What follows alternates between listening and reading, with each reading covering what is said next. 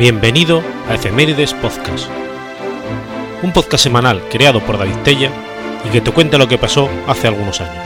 Episodio 138, semana del 13 al 19 de agosto.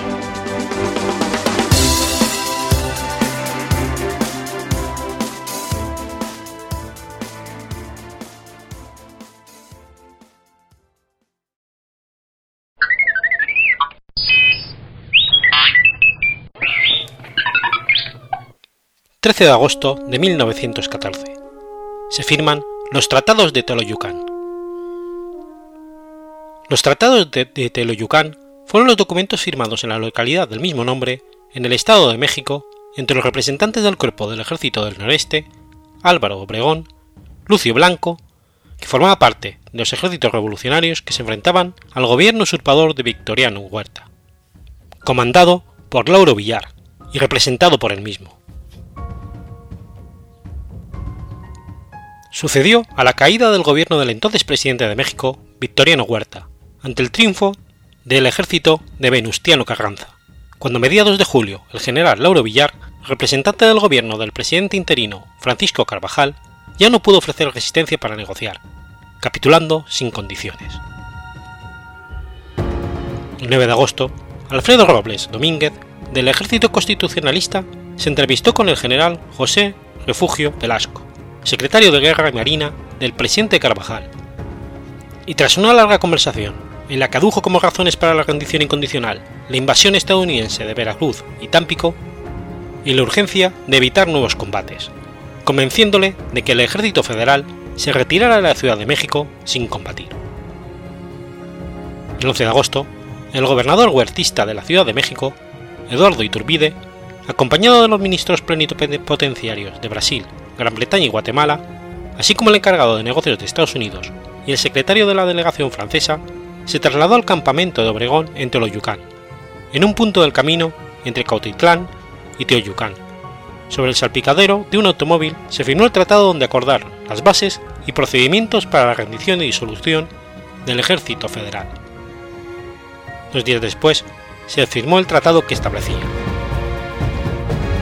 las fuerzas federales dejarán la Plaza de México distribuyéndose en las poblaciones a lo largo del ferrocarril de México a Puebla y ahí esperarán a los enviados del ejército constitucionalista a los que entregarán las armas. El resto de las guarniciones federales, supervivientes Manzanillo, Córdoba y Jalapa, así como las jefaturas militares de Chiapas, Tabasco, Campeche y Yucatán, se disolverán en esos lugares y los barcos de la Armada Nacional deberán concentrarse en Manzanillo y Puerto México.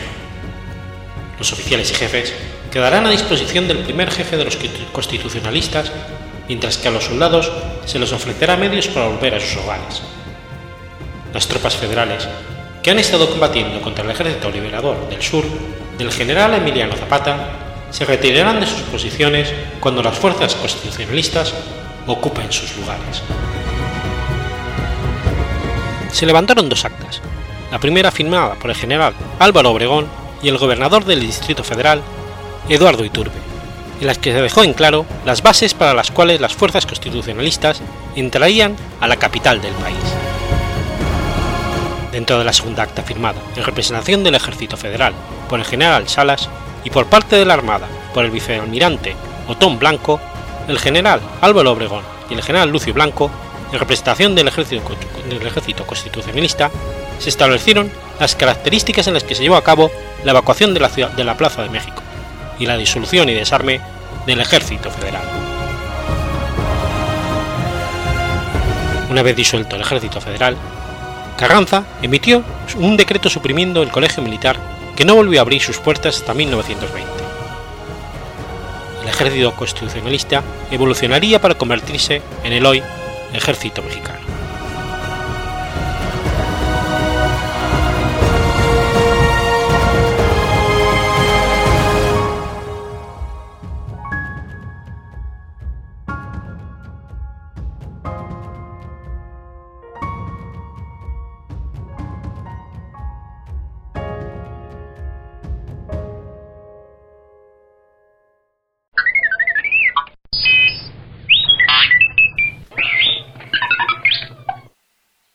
14 de agosto del 582. Muere Tiberio II. Flavio Tiberio Constantino o Tiberio II Constantino fue emperador bizantino entre el 578 y el 582. Elevado en diciembre del 574 a la categoría de César durante el reinado de Justino II, gracias a la influencia de su esposa Sofía, que, ejerció el gobierno durante los últimos años de este, marcados por la nivelización mental del emperador, la guerra persa y la persecución contra los monofistas. Originario de Tracia, Tiberio había sido ascendido en el ejército bizantino y era amigo personal de Justino II. Precisamente, como Comes de los escubitores, tendrá un gran protagonismo para garantizar la entronización de Justino al hacerse con el control del palacio en la noche del 14 al 15 de noviembre del 565, al morir Justiniano, neutralizando así las posibilidades de los partidarios del otro candidato. Durante el reinado de Justino II, Tiberio fue uno de los hombres de mayor confianza, realizando diversas misiones y campañas, aunque en el 573 sería derrotado por los ávaros. Tiberio se había casado con una viuda rica, llamada Ino, aunque ya antes había estado prometido a la hija de Ino, que falleció. Tuvieron dos hijas, Charito y Constantina, y un hijo que murió. La situación del imperio hacia el 573 era angustiosa. En Italia, los lombardos deshacían la reconquista lograda bajo Justiniano. En Oriente, la negativa de Justino de seguir con los pagos había llevado con los persas sasadinas a la guerra. En Hispania, los visigodos de Leovigildo se lanzaban a la reconquista de la Hispania bizantina. Las incursiones ávaras en los Balcanes eran devastadoras. Incluso se desataba otra epidemia de peste. Para colmo, los recortes financieros de Justino, justificados por el excesivo derroche de su predecesor, llegaron en mal momento, debilitando al ejército y causando la animaversión de los aliados y federados. Finalmente, ante la noticia de la caída de Daras ante los persas en noviembre del 573, Justino, agotado y estresado, sufrió un colapso mental que lo dejó incapacitado. La situación era gravísima en ese momento, la Augusta Sofía, esposa de Justino II, apoyó a Tiberio, logrando que en diciembre del 574, Justino, en un momento de lucidez mental, lo nombrara César. Probablemente, Sofía esperaba poder ejercer el control del imperio desde la sombra, como buena sobrina de la emperatriz Teodora, que era, o incluso según las fuentes, quería casarse con él y así mantener su poder, ya que desconocía que ya estaba casado. Sofía fue la que impulsó la paz con el, gran rey persa, pactando una tregua de un año por 45.000 sólidos de oro, y después fue renovada por Tiberio por tres años por 30.000 anuales. En ambos casos se excluía Armenia, por lo que la paz no era total en el frente oriental. Tiberio adoptó una total oposición a la política de su predecesor tanto en el aspecto religioso, donde suspendió la persecución de los monofisistas como sobre todo en el aspecto económico, donde se opuso a la postura en exceso ahorrativa de Justino. Inició un gran gasto, incluso despilfarro, para ganarse el apoyo popular, premiar a sus partidarios y llevar a cabo su política. Así, financió grandes construcciones como el Gran Palacio de Constantinopla, revocó impuestos sobre el pan y el vino, pagó por la paz a persas y ávaros, y realizó una reconstrucción del ejército reclutando soldados. Pero esta onerosa política, que dilapidó el tesoro imperial que Justino había reconstruido a gran coste para la integridad del imperio tras los derroches de Justiniano, solo hubiese sido útil, sobre todo en el exterior, si se hubiese logrado algo tangible. Pero Tiberio, en lugar de usar los recursos militares que había reunido contra Persia, los desplegó en Italia. En esta, el reino lombardo se había desintegrado tras ser asesinado su rey Clefi en el 575 por lo que pensó que podría destruir con facilidad a los divididos ducados y principados lombardos existentes, y recuperar el pleno control de la península itálica.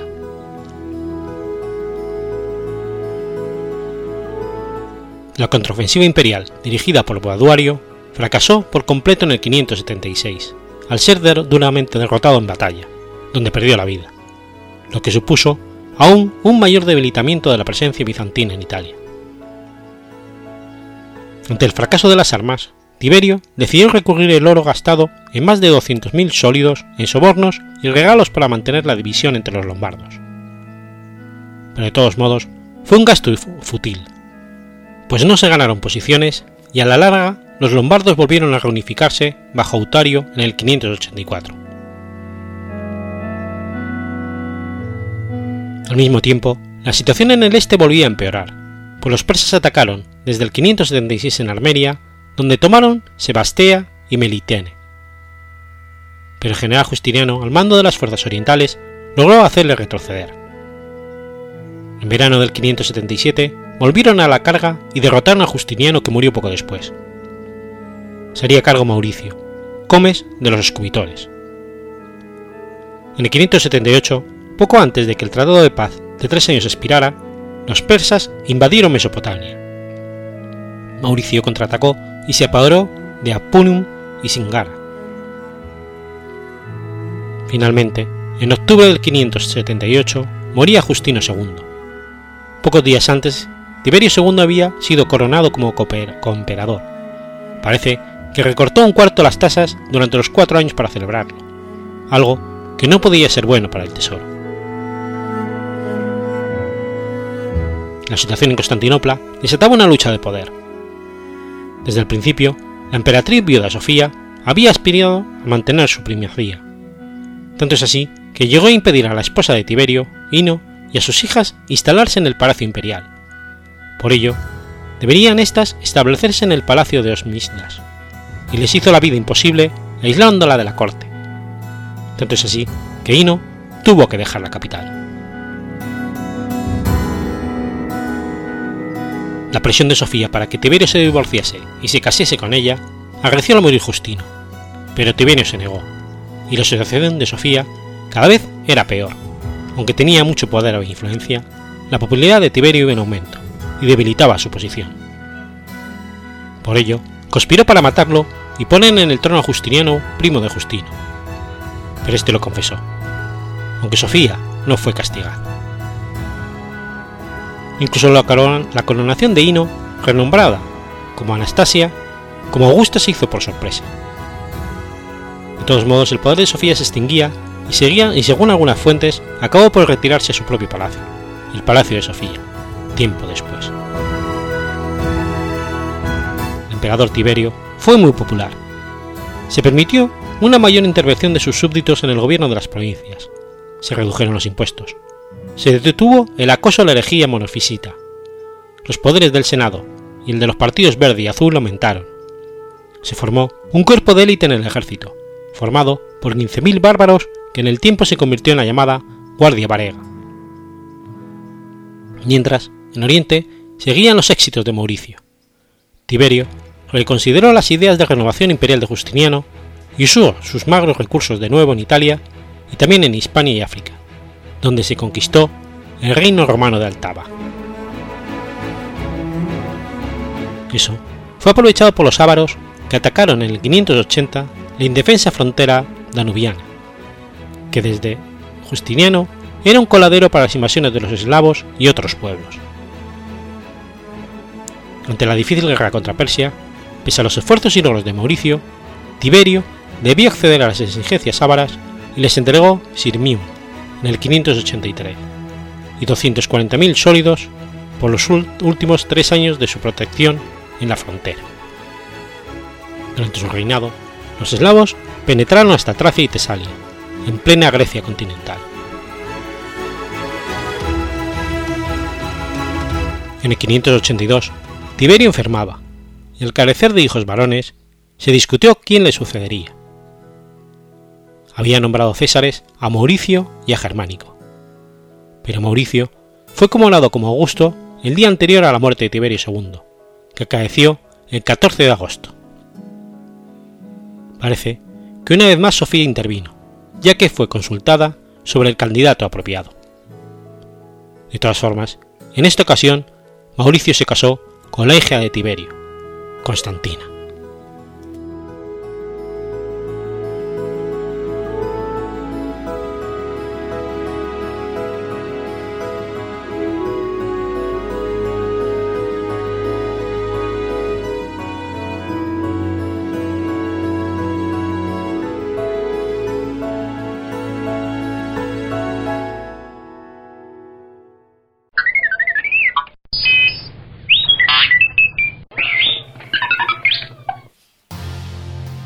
15 de agosto del 718.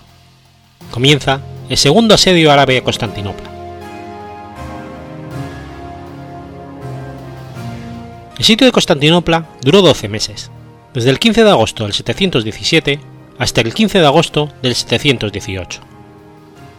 Durante ese tiempo, el emperador bizantino León III ofreció férrea resistencia y derrotó en varias oportunidades a las fuerzas de tierra y mar del califato Omeya, que estaba bajo el mando del general Maslama y del almirante Solimán, respectivamente.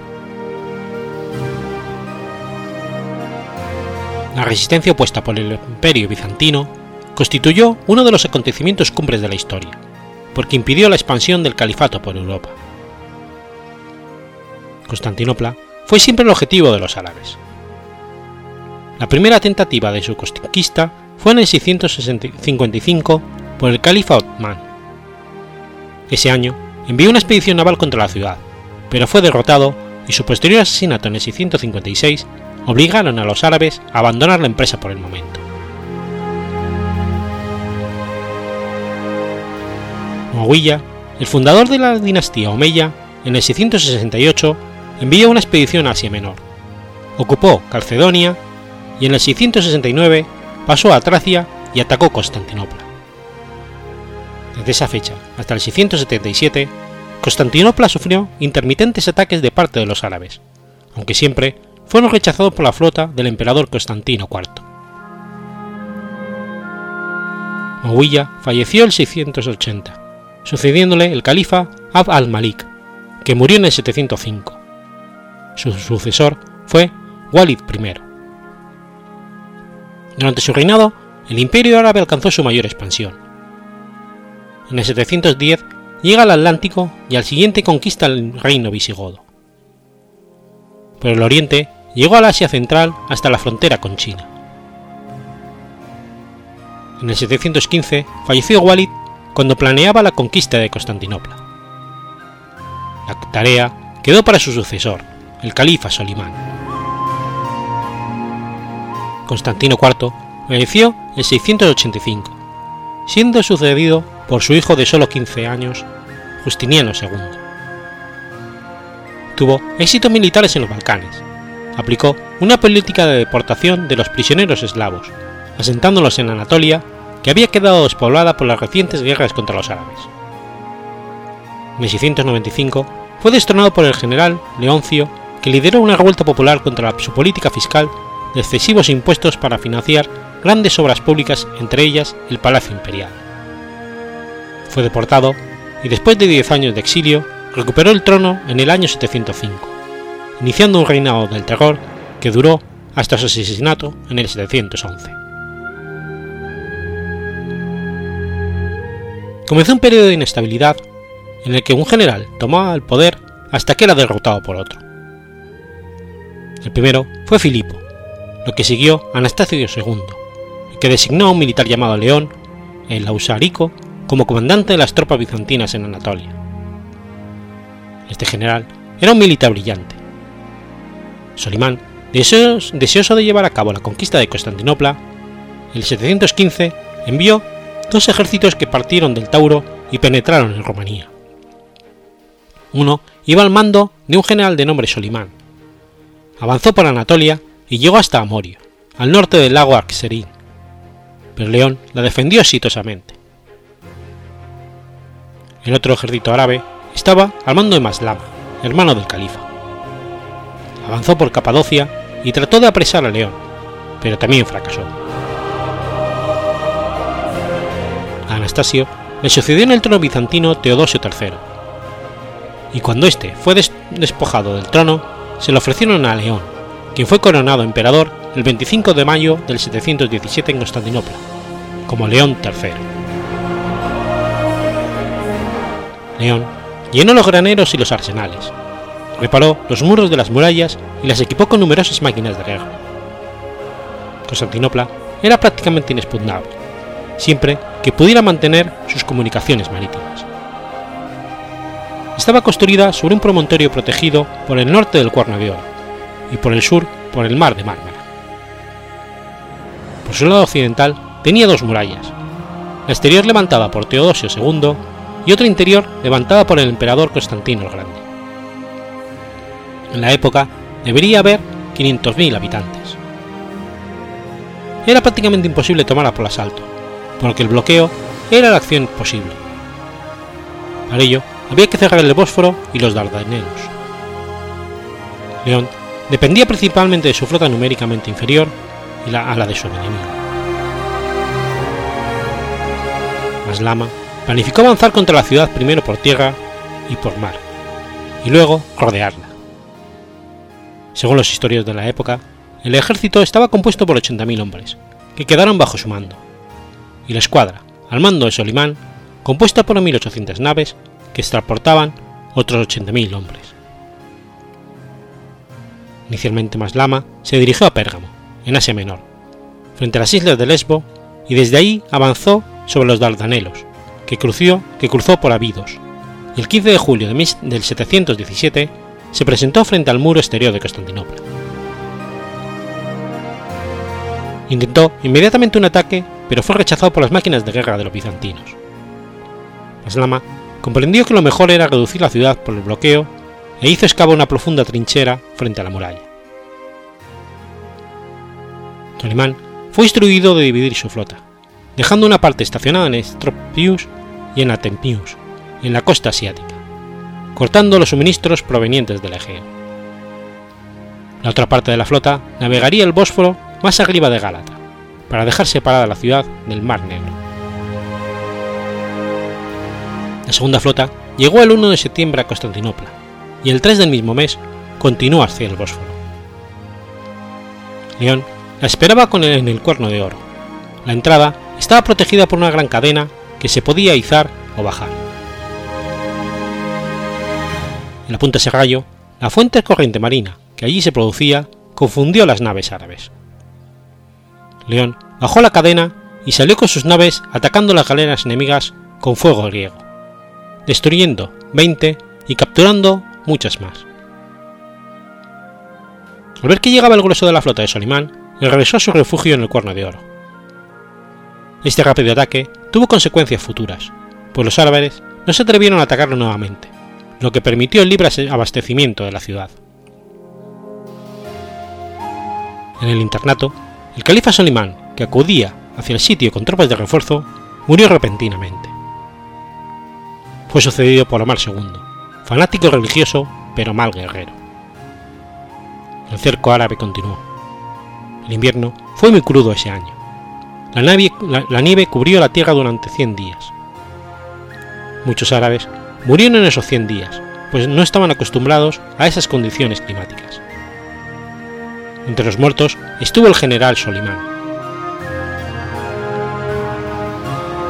La primavera siguiente arribó a la zona una escuadra árabe compuesta de 400 naves al mando de Safián, que pasó ante Constantinopla de noche y arribó al Mar Negro. Poco después llegaron 300 naves más al mando de Yesid. Un ejército de reserva al mando de Merdasam reforzó las trincheras que habían sido diezmadas por las enfermedades del invierno. El cierre del Bósforo pudo haber rendido la ciudad por el hambre, pero León tuvo la suerte de que muchos tripulantes cristianos desertaron de las naves árabes proporcionando valiosa información de las fuerzas musulmanas. Con esta información, León se hizo a la mar y cayó sorpresivamente sobre las naves árabes que estaban completamente descuidadas. Esto puso en fuga a los árabes y muchas naves fueron destruidas por el fuego griego. Esta sorpresiva acción fue seguida por una persecución en tierra asiática derrotando a las fuerzas de Mersadán. León había conseguido en el frente diplomático que Terbel, al mando de tropas búlgaras, marchara contra Maslama, al que derrotó en una batalla al sur de Adrianópolis, en la que murieron 22.000 musulmanes. Para aumentar el terror, se difundió el rumor de que un ejército franco se estaba preparando para defender en tierra y por mar a los cristianos. Este último desastre hizo que el califa Omar llamara a Maslama que levantara el sitio, lo que sucedió el 15 de agosto del 718, justo un año después de su sitio. Maslama embarcó los restos de su ejército y lo trasladó a la costa asiática del Mar de Mármara. Su flota se dirigió al Helosponto, pero una tempestad lo destruyó, contándose que de las 2.560 naves que la componían se salvaron solo cinco. La victoria de León III fue decisiva en la preservación del imperio. La victoria de León III en esta oportunidad y en las batallas que siguieron al sitio se debieron, principalmente, a las excepcionales dotes como militar que tenía el emperador. Los árabes tuvieron que retirarse del oeste del Asia Menor. Se puede decir con justicia que estas victorias salvaron al imperio bizantino y a los pueblos del oriente europeo. Fueron los éxitos más importantes de la historia romana. Salvaron a Europa de la invasión árabe cuando se estaba iniciando el poder del reino de los flancos.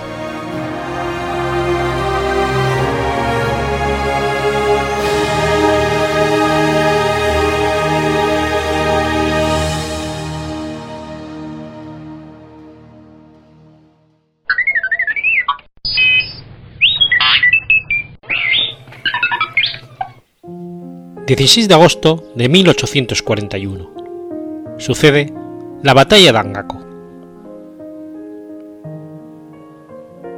La batalla de Angaco fue un enfrentamiento de la Guerra Civil Argentina entre el Partido Unitario y el Federal Argentinos en Angaco, 23 kilómetros al noreste de San Juan, que dio una efímera ventaja a los unitarios. El jefe de los federales era el general José Félix Aldao, y el de los unitarios Mariano Hacha.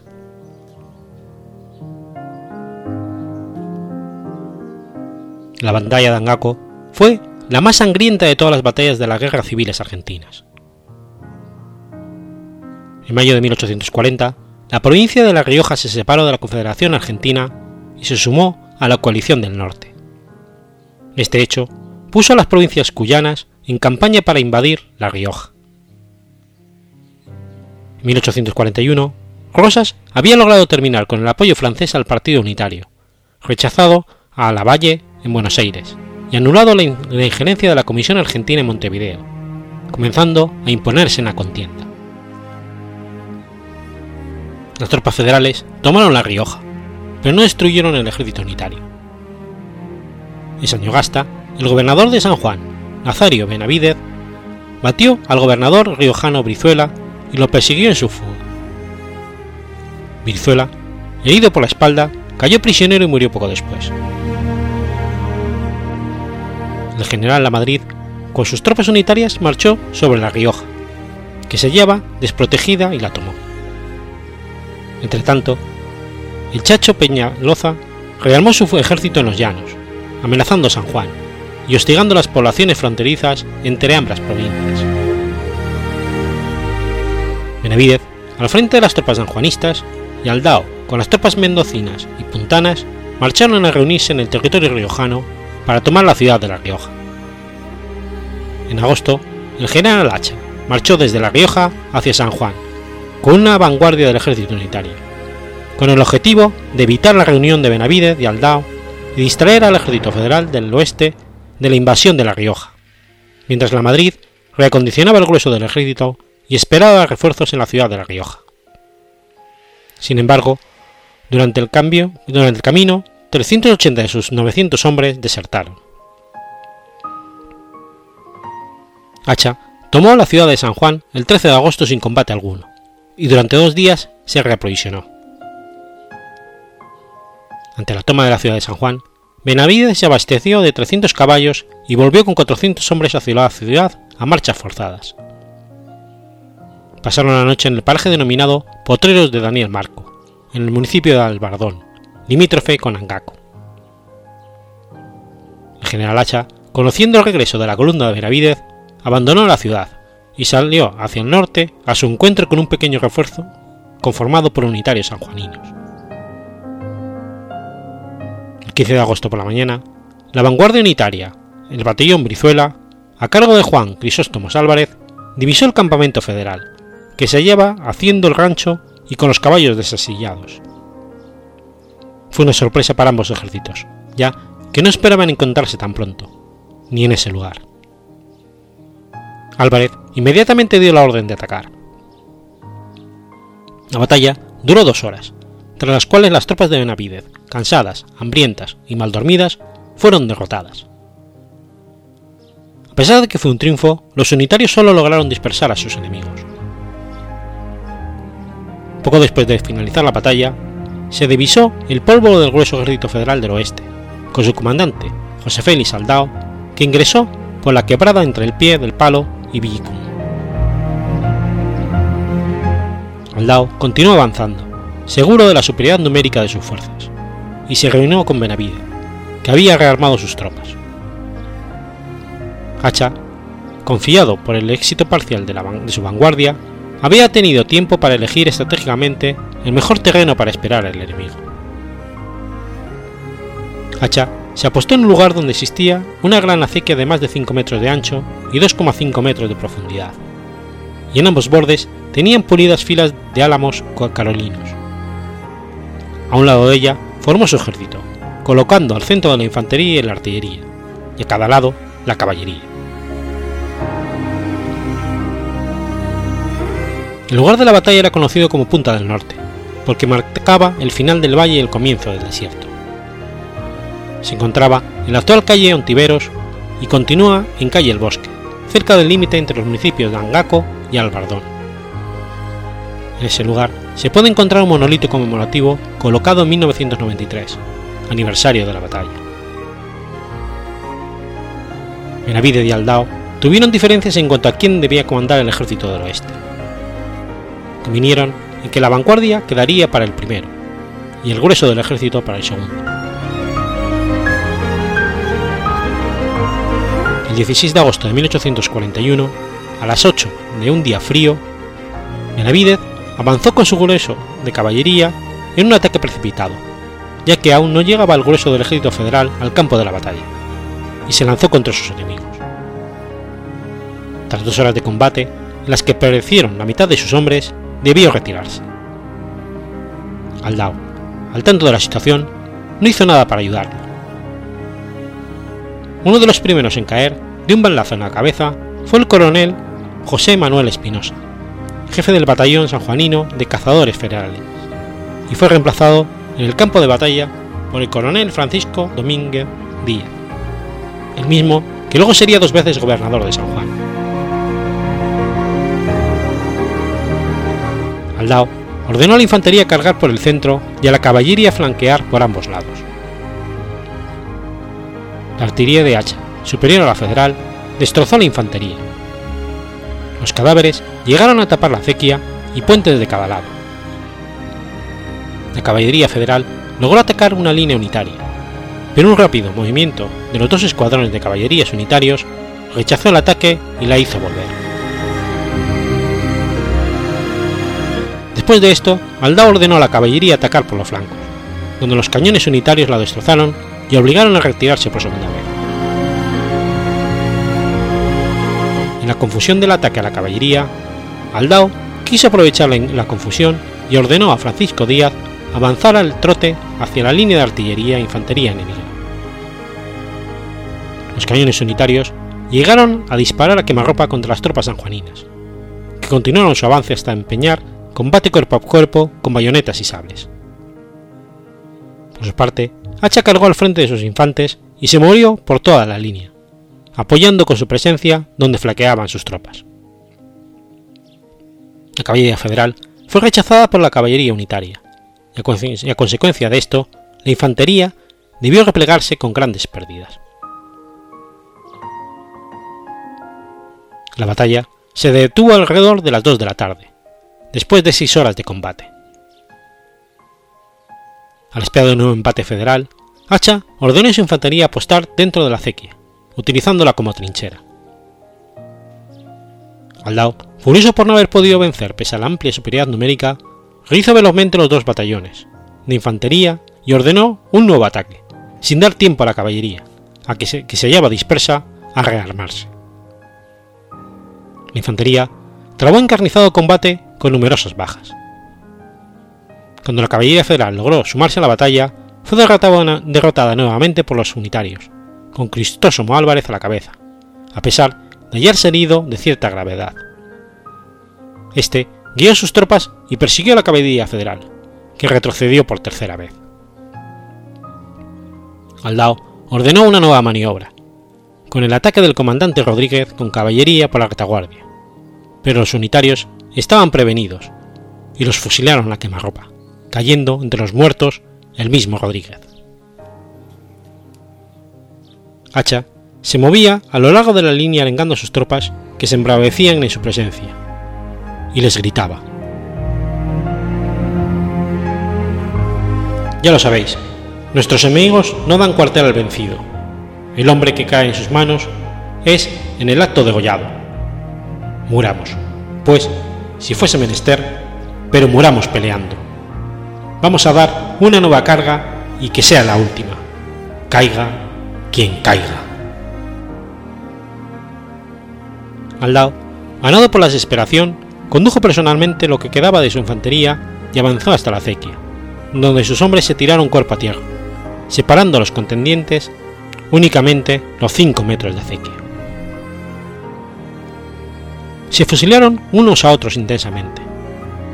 La caballería federal volvió al ataque, y nuevamente la caballería de Cristosomo Álvarez rechazó los ataques hasta poner en huida a la caballería federal. Emprendió la persecución, y en el camino giró violentamente hacia la infantería federal y cargó sobre ella aniquilándola. El mayor Barrera, al frente de la infantería federal, dio batalla hasta que solo quedaron 44 infantes junto a él. En ese momento depuso las armas. Rendida la infantería, el resto del ejército federal huyó hacia el interior de la provincia de San Juan. Eran aproximadamente las 5 de la tarde. Por su parte, Benavides se dirigió hacia la ciudad de San Juan, donde reunió 400 hombres, simulando haber triunfado. Al producirse el avance de Hacha hacia la ciudad, huyó hacia la Rinconada. El ejército federal perdió más de mil hombres, la mayor parte de sus bagajes, y sufrió a 157 infantes presos.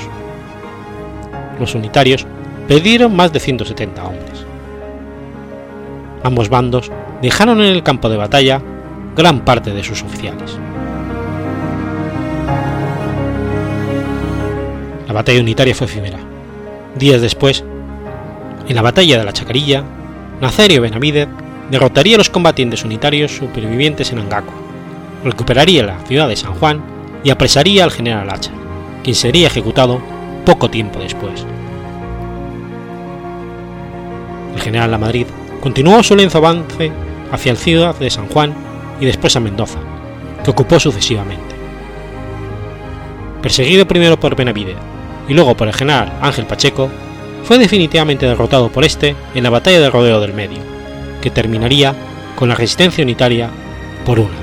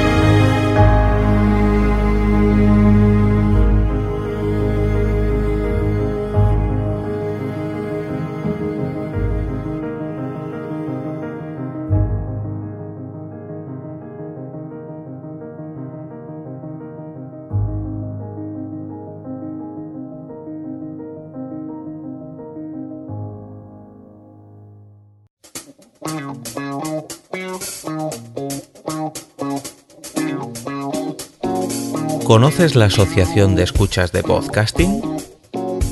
Asespod es el primer lugar de encuentro para todas aquellas personas que escuchan este formato de audio.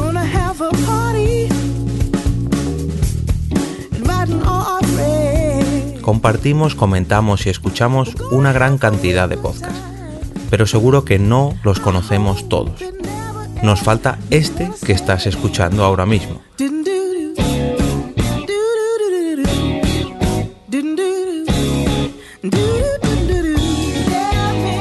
Queremos que tú, oyente de este podcast, formes parte de todo esto. Asociate gratis en nuestra web, asespod.org. Búscanos en las redes sociales, Twitter, Facebook y Google ⁇ Recuerda, asespod.org.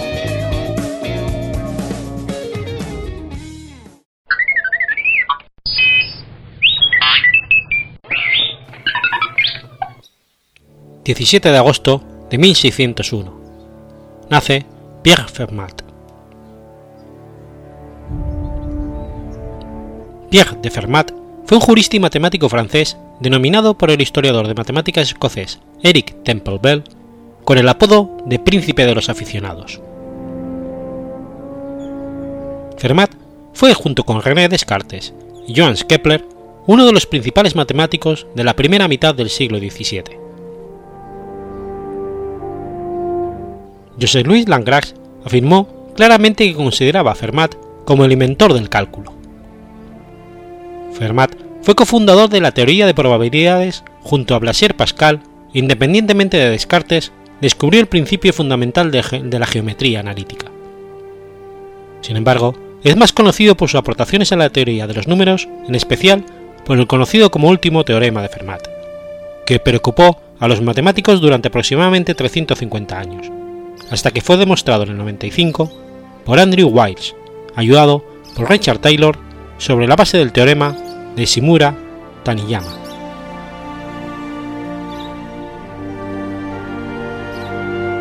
Fermat nació en la primera década del siglo XVII en Beaumont de Le Mans, Francia. La mansión de finales del siglo XV donde nació Fermat actualmente es un museo. Era originario de Gascuña, donde su padre Dominique Fermat, un acaudalado, mercader de cuero, sirvió durante tres años de un año como uno de los cuatro cónsules de Beaumont de Le Mans. Su madre se llamaba Claire Delong.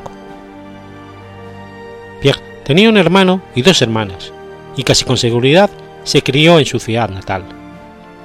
Hay poca evidencia sobre su educación escolar, pero probablemente fue en el Colegio de Navarra de París en Montauban.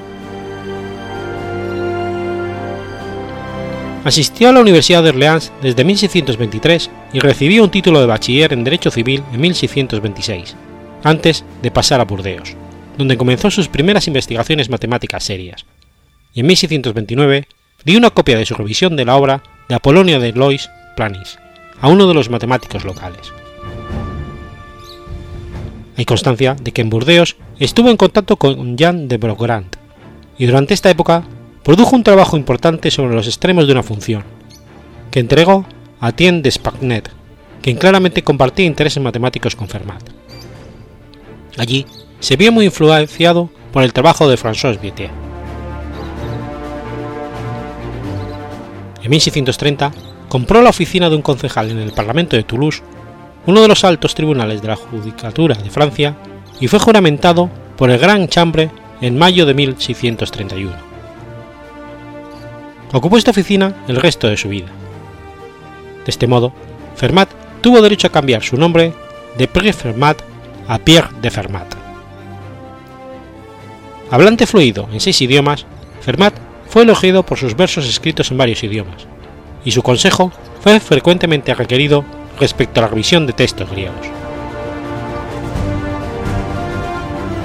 Comunicó la mayor parte de su trabajo en cartas a amigos, a menudo con poca o ninguna prueba de sus teoremas. En alguna de estas cartas sus amigos exploró algunas de las ideas fundamentales del cálculo antes de que Newton o Leibniz.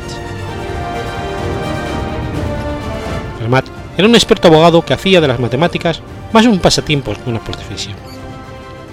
Sin embargo, hizo importantes contribuciones a la geometría analítica, la probabilidad, la teoría de los números y el cálculo. El secretismo era común en los círculos matemáticos europeos de la época.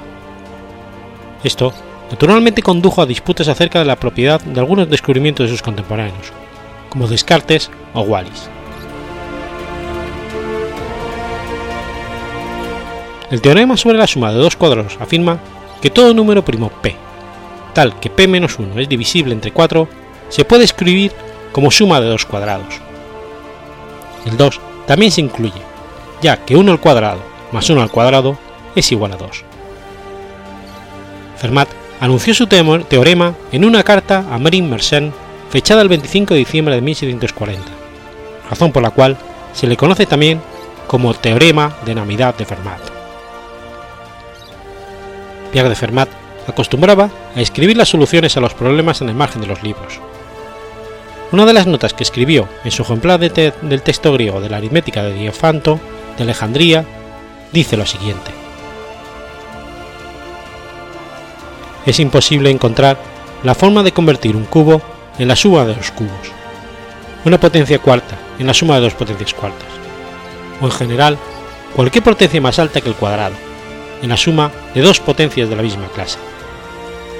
He descubierto, para el hecho, una demostración excelente, pero este margen es demasiado pequeño para que quepa en él. Esta afirmación, más tarde ya conocida como último teorema de Fermat, se convirtió en uno de los teoremas más importantes en las matemáticas. No se sabe si Fermat halló realmente la demostración, ya que no dejó rastro de ella para que otros matemáticos pudiesen verificarla. Este problema matemático mantuvo en vilo a los matemáticos durante más de tres siglos, hasta que en 1995 Andrew Wiles, ayudado por Richard Lawrence Taylor, pudo demostrar el teorema. Wiles utilizó para ello herramientas matemáticas que surgieron mucho después de la muerte de Fermat, de forma que éste debió de encontrar la solución por otro camino, si es que lo hizo. En cualquier caso, tenía razón. Pierre de Fermat murió el 12 de enero de 1665 en Castres, en el departamento actual de Tarn.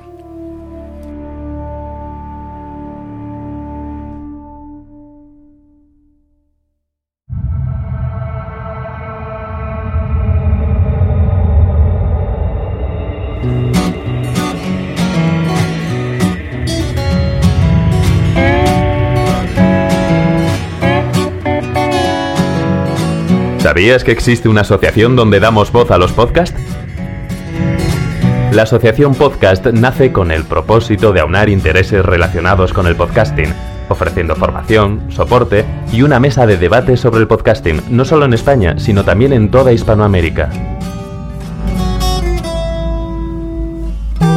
Entre nuestros proyectos destacan nuestro libro colaborativo, la organización de diferentes eventos relacionados con el podcasting como las jornadas de podcasting, los premios de la Asociación Podcast y Radio Podcastellano.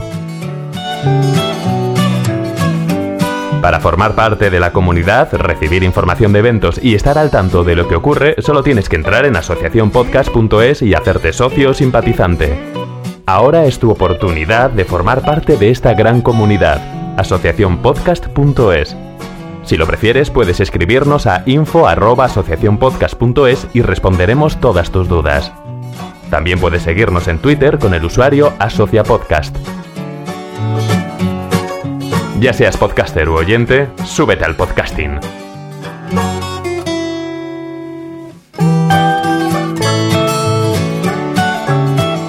Gracias, de nada. Súbete al podcasting.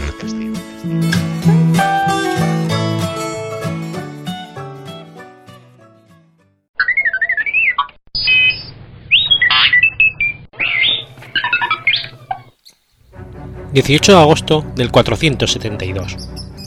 ...muere Flavio Ricimero. Flavio Ricimero fue un jefe militar y gobernante de facto del Imperio Romano de Occidente durante parte del siglo V. Ricimero fue un varón presuntamente cristiano arriano, hijo del príncipe Suevo Requila y de una hija de Galia, rey de los visigodos.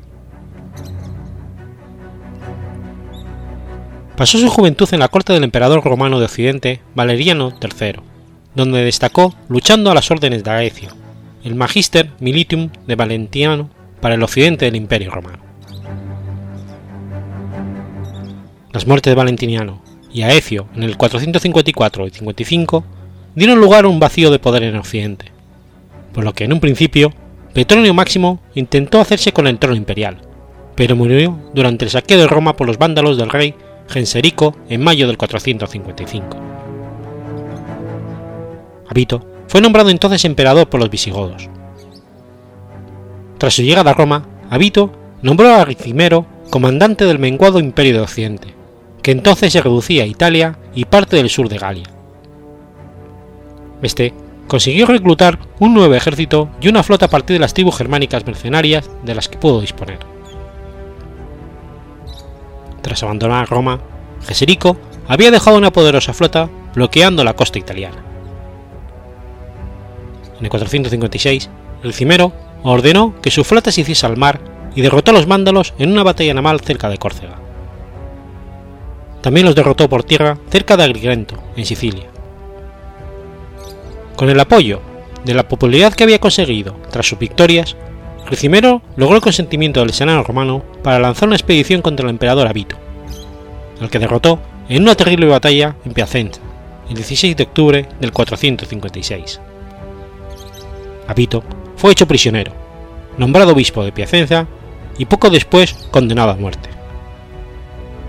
Ricimero logró entonces que León I el Tracio, emperador romano de Oriente, le concediese el título de patricio.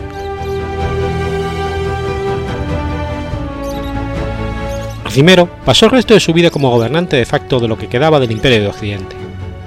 Sin embargo, el modo en que ejerció el poder hizo de él una de las personas más controvertidas de su época. En tanto que Germano no podía tomar para sí el título de Augusto, mientras que el poder que ejercía sobre el Augusto de Roma le confirió un gran prestigio e influencia sobre otros pueblos germánicos establecidos en Galia, Hispania y el norte de África. En esta situación se le presentaban dos posibilidades, disolver la corte imperial de Occidente y gobernar oficialmente como dux en un único emperador en Constantinopla, o elevar el trono de Occidente a sus propios emperadores ficticios y gobernar a través de ellos. Se decidió por esta segunda opción, y llegó incluso a grabar su propio nombre en las monedas junto con el del emperador. En el 457, el cimero elevó a la dignidad imperial de Occidente a Julio Valerio Mayoriano, consiguiendo que León diese su aprobación. Pero Mayoriano demostró ser un gobernante capacitado que pronto resultó demasiado independiente y molesto. Mayoriano sería derrotado por Geserico en Hispania, cerca de la actualidad ciudad de Valencia, cuando intentaba preparar una expedición contra este en el, 461. El le obligó entonces a abdicar e indujo su asesinato, que se produjo el 7 de agosto del 461. El sucesor que Ricimero colocaría en el trono fue Livio Severo, que resultaría más dócil que Mayoriano, pero que se tuvo que enfrentar a la falta de aprobación por parte de León en Oriente y a la rivalidad de Guidio en la Galia.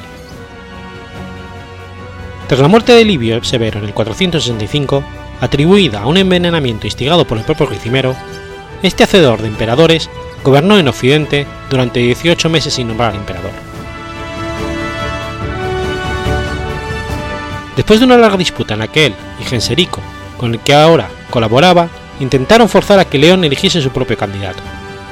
Ricimero aceptó a propósito Antemio, el candidato propuesto por León. Asimismo, tomó la diplomática decisión de casarse con la hija de Antemio, Alipia, y durante un cierto periodo de tiempo convivió en paz con él. Ricimero dirigió entonces una gran parte de las fuerzas romanas en una expedición preparada por León contra Geserico en el 468. Su comportamiento en la misma resultó altamente sospechoso, y se pensó que Ricimero buscaba, buscaba secretamente el fracaso de la expedición, lo que sucedió finalmente. Cuatro años después, Ricimero se trasladó a Mediolanum, dispuesto a declarar la guerra ante. San Epifanio, obispo de Milán, me dio para lograr una breve tregua, tras la cual Ricimero se presentó de nuevo ante Roma con un ejército de germanos. Proclamó emperador a Inicio Librio, el candidato que él y Genserico habían apoyado anteriormente. Tras una serie de tres meses, tomó la ciudad el 1 de julio del 472. Antemio fue muerto asesinado por su propia mano y Roma saqueada entonces por los soldados de Ricimero. No se sabe a ciencia, cierta cómo falleció Ricimero. Algunas publicaciones indican que murió envenenado o víctima de algún tipo de cáncer devastador, el 18 de agosto del 472. Su título, el Magister Militum, pasó a su sobrino Gundebaldo. Las acciones de Ricimero contribuyeron a la desintegración del Imperio Romano de Occidente y arrastró al Imperio Oriental por el mismo camino. Ricimero defendió las provincias frente a los ostrogodos y los alanos.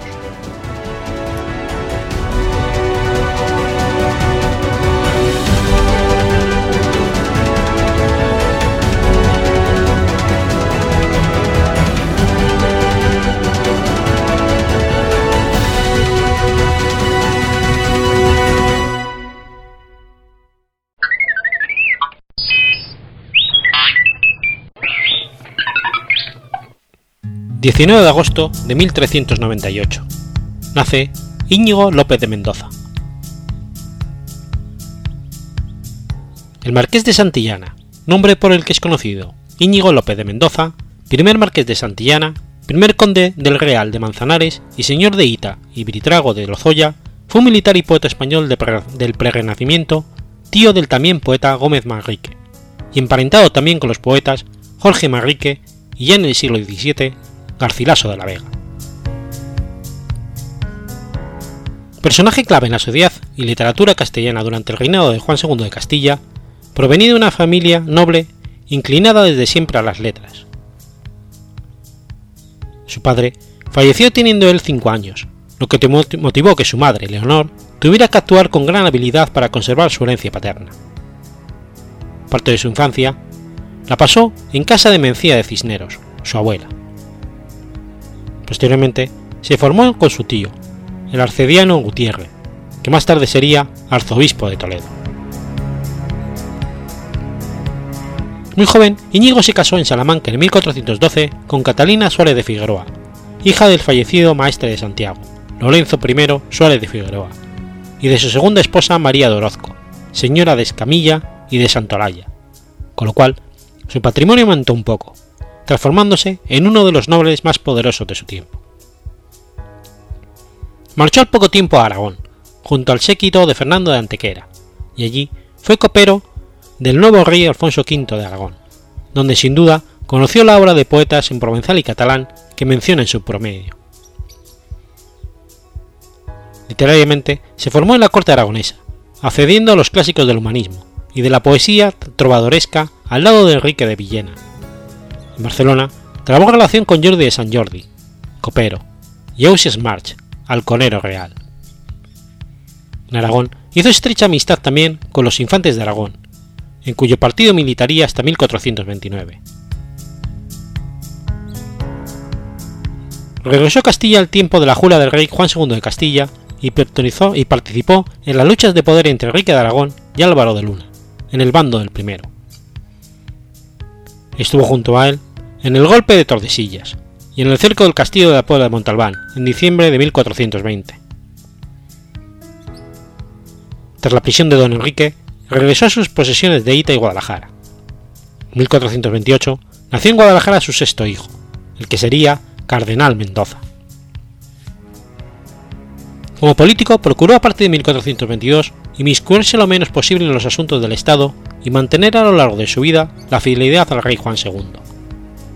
Ello lo llevó a enemistarse primero con los infantes de Aragón en 1429 al no apoyar la invasión de Castilla por parte del rey de Navarra en el verano de aquel año, y más tarde, a partir de 1431, se enemistaría con el privado real Álvaro de Luna, aunque no por ello volviera a militar en el bando de los aragonesistas.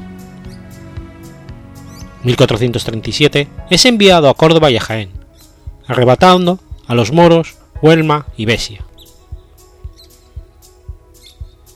De nuevo vuelve a tener fricciones con don Álvaro a causa de los numerosos litigios con que éste le compromete, llegando incluso a tener que defender con armas sus propias tierras invadidas por el condestable y Juan II.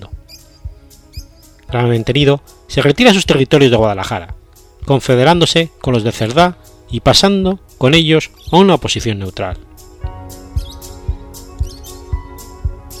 Como recompensa por su ayuda al rey, se le concede el título de Marqués de Santillana y el condado del Real de Manzanares. En 1444 había recibido la confirmación real del privilegio a su favor de los derechos de la que la corona tenía en las Asturias de Santillana. Íñigo contribuyó claramente a la caída de don Álvaro de Luna, apresado y ajusticiado en la plaza pública de Valladolid, y contra él escribió su doctrina de privados. A partir de entonces comienza a retirarse de la política activa. Su última gran aparición se produce en la campaña contra el reino nazarí de Granada de 1455, ya bajo el reinado de Enrique IV de Castilla. Ese mismo año muere su mujer, y el marqués se recluye en su palacio de Guadalajara para pasar en paz y estudiar los últimos años de su vida. El 8 de mayo de 1455 hizo testamento, estando en Guadalajara, y dota en 1456 varios monasterios fundados por él con anterioridad y fallece en su palacio caraceño el 25 de marzo de 1458. Hombre de gran cultura, llegó a reunir una importante biblioteca, que después pasó a ser la famosa Biblioteca de Osuna, y se rodeó de brillantes humanistas que le tenían al tanto de las novedades literarias italianas, como por ejemplo Juan de Mena o su secretario y criado Diego de Burgos, quien compuso a su muerte un muy erudito poema, El triunfo del marqués. Según sus contemporáneos, su carácter era el de un estoico y imperturbable, al cual ni las grandes cosas le aceleraban, ni las pequeñas le hacía, le placía entender. A su obra culta pertenece el primer esbozo de historia de la literatura o crítica literaria escrito por un autor castellano, el Proemio, o carta al condestable don Pedro de Portugal, decisivo para la comprensión de su labor literaria, y que es, al mismo tiempo, una poética del Prerrenacimiento, una perceptiva y una historia de la literatura europea de entonces.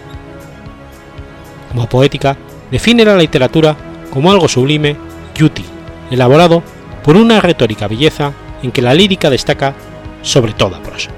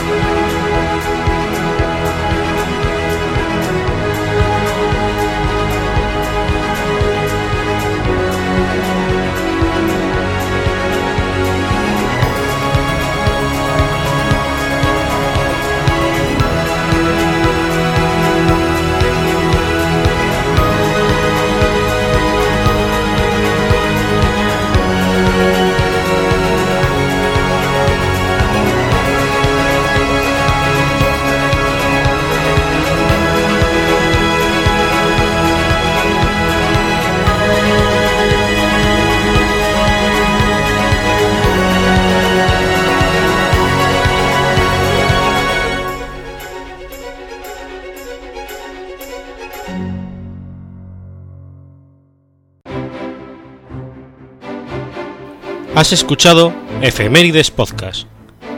Si quieres ponerte en contacto conmigo, puedes hacerlo por Twitter a la cuenta arroba efemeridespod o mi cuenta personal, arroba telladavid, o por correo electrónico a la dirección efemeridespod.gmail.com. También puedes visitar la página web efemeridespodcast.es. Y recuerda que puedes suscribirte por iTunes y por iBox, y tienes un episodio nuevo cada lunes.